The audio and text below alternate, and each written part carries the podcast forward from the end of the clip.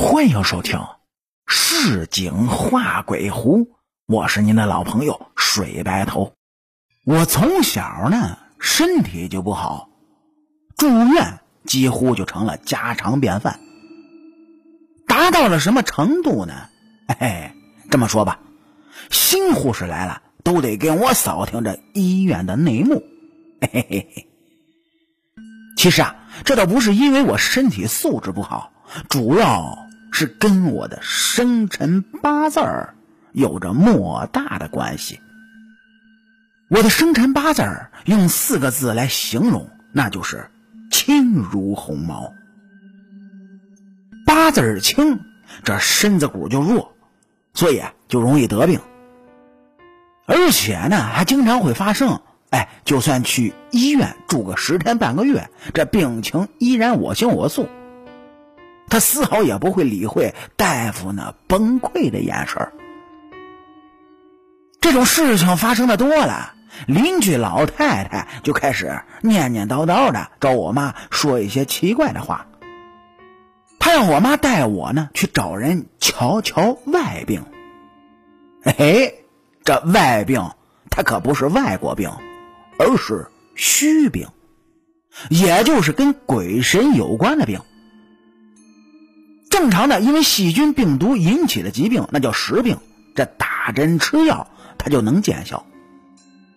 而像我这样的，药食无灵、死皮赖脸的，就是不好的，那就得从其他的方面下手了。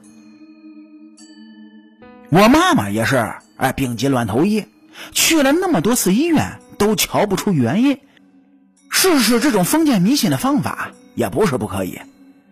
所以他在我七岁的时候就带我去了一个顶仙儿的大婶家里。那时候的大婶特别隐蔽，比不法分子都难找。哎，倒不是因为这个，呃，是吧？民警叔叔打击的有多严，而是他们自己觉得干这行有点丢人。因为那个时候大婶儿他和神经病。疯子这样的名词是基本上挂钩的。有一句话形容的挺贴切，叫“不疯魔不成活”。他们基本上就是这种情况，不让仙家磨得疯疯癫癫的，那打死都走不出出马这条路。您各位可能就问了，什么叫出马呢？出马。按照字面的意思啊，就是把马牵出去。那把马牵出去干嘛呢？古代的时候，牵马出去就是要办事儿去了。而且在古代骑马跟现在开车一样，那是很有面子的事儿。大神呢，还有个称呼叫做地马。地马就是仙家的弟子，仙家的马。跟出马这个词儿联合在一起呢，意思就是领着弟子出去办事儿。说白了，就是仙家要普度众生了。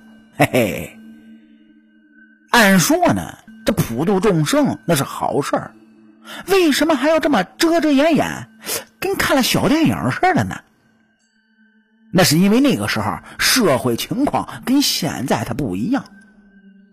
那个时候刚刚经历过破除封建迷信、打击牛鬼蛇神的年代，这一切的怪力乱神者，那都要被全社会批判的，所以啊，根本就没人敢触碰这条高压线。你不碰，那缘分就不找你了吗？嘿嘿，哪有那没事啊？地马憋着不承认仙家的存在，仙家也很无奈。缘分注定，天数使然，不出不行啊。于是仙家就开始磨弟子。说白了，马不听话，哎，那就得需要训一训。这性子再烈的马都有被驯服的时候，人其实也是一样的。当病痛都无法让人屈服，那仙家只能是迷失了人的心智，让他始终处在亦真亦幻的世界里面，逼得他不得不相信，除了现实的世界之外，那还有另外的光怪陆离的世界。出地马的灵性世界观形成了之后，再将他的本心唤醒，出马也就顺理成章了。其实啊，这也可以说完全就被磨皮他了。哎，磨人是本事也是学问，那更是道行。有天赋，而是实在没招了。磨弟子的同时呢，弟子也在磨仙。所以说啊，能坚持到最后的，那真的是大浪淘沙，剩下的全是金子。那时候的大神呢，本事都很厉害，跟现在的完全不一样。现在的大神十个里面有九个半都是为了骗钱的，剩下的半个可能是为了吃饱饭。那时候的大神呢，想显显神通是很容易的，哎，不是现在这种类似于杂技魔术表演，而是实打实的有神通的本领，取药、取酒、擂鼓震天、风生水起、笔走龙蛇，那都能办到。现在的大神顶多表演一个吞红枣，嘿嘿，那就了不起了。也就是把烧红的烙铁放舌头上贴一下，你有本事真吃下去呀！没有仙家护体的人，不也玩得了这手吗？所以说，现在的神通显化都不如以前了。原因呢，就是现在的人心都变了，都想着怎么才能不劳而获。那些修成修不成的仙家，看见这种情况。那还不得乐疯了呀！都不用魔弟子呢，随便打点灾祸，横事就主动的往这条道上走。哎呦，就跟流氓见了野鸡一样，眉来眼去的就把堂子给这么立上了。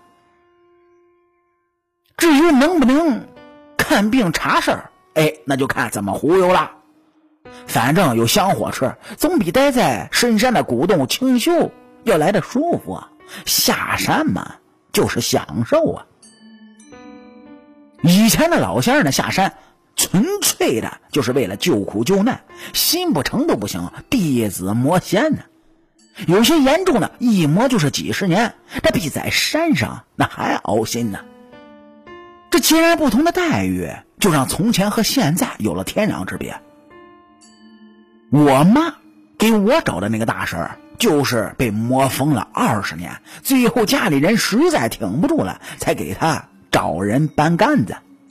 哎，搬杆子就是出马立堂口请神报名的过程，叫做搬杆子。然后呢，他家就立起了堂口。由于之前一直求医问药的，家里早就穷的什么都不剩了，连家用的电器、手电筒那都没了。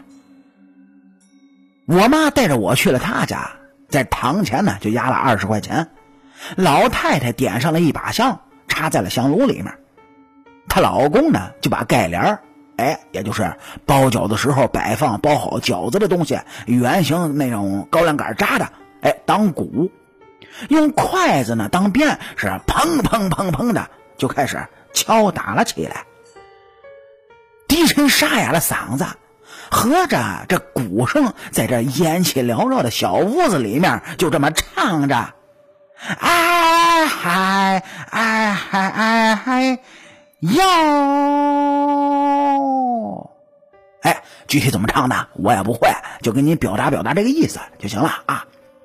但是这个词儿呢，多少我知道一点哎，说的是高香这么一点呐，鼓响连天，鼓响一通把信儿传，鼓响两通下高山，鼓响三通老仙家就影影绰绰的来到了堂子的前，嗨嗨嗨哎哟，几乎就是这个意思啊。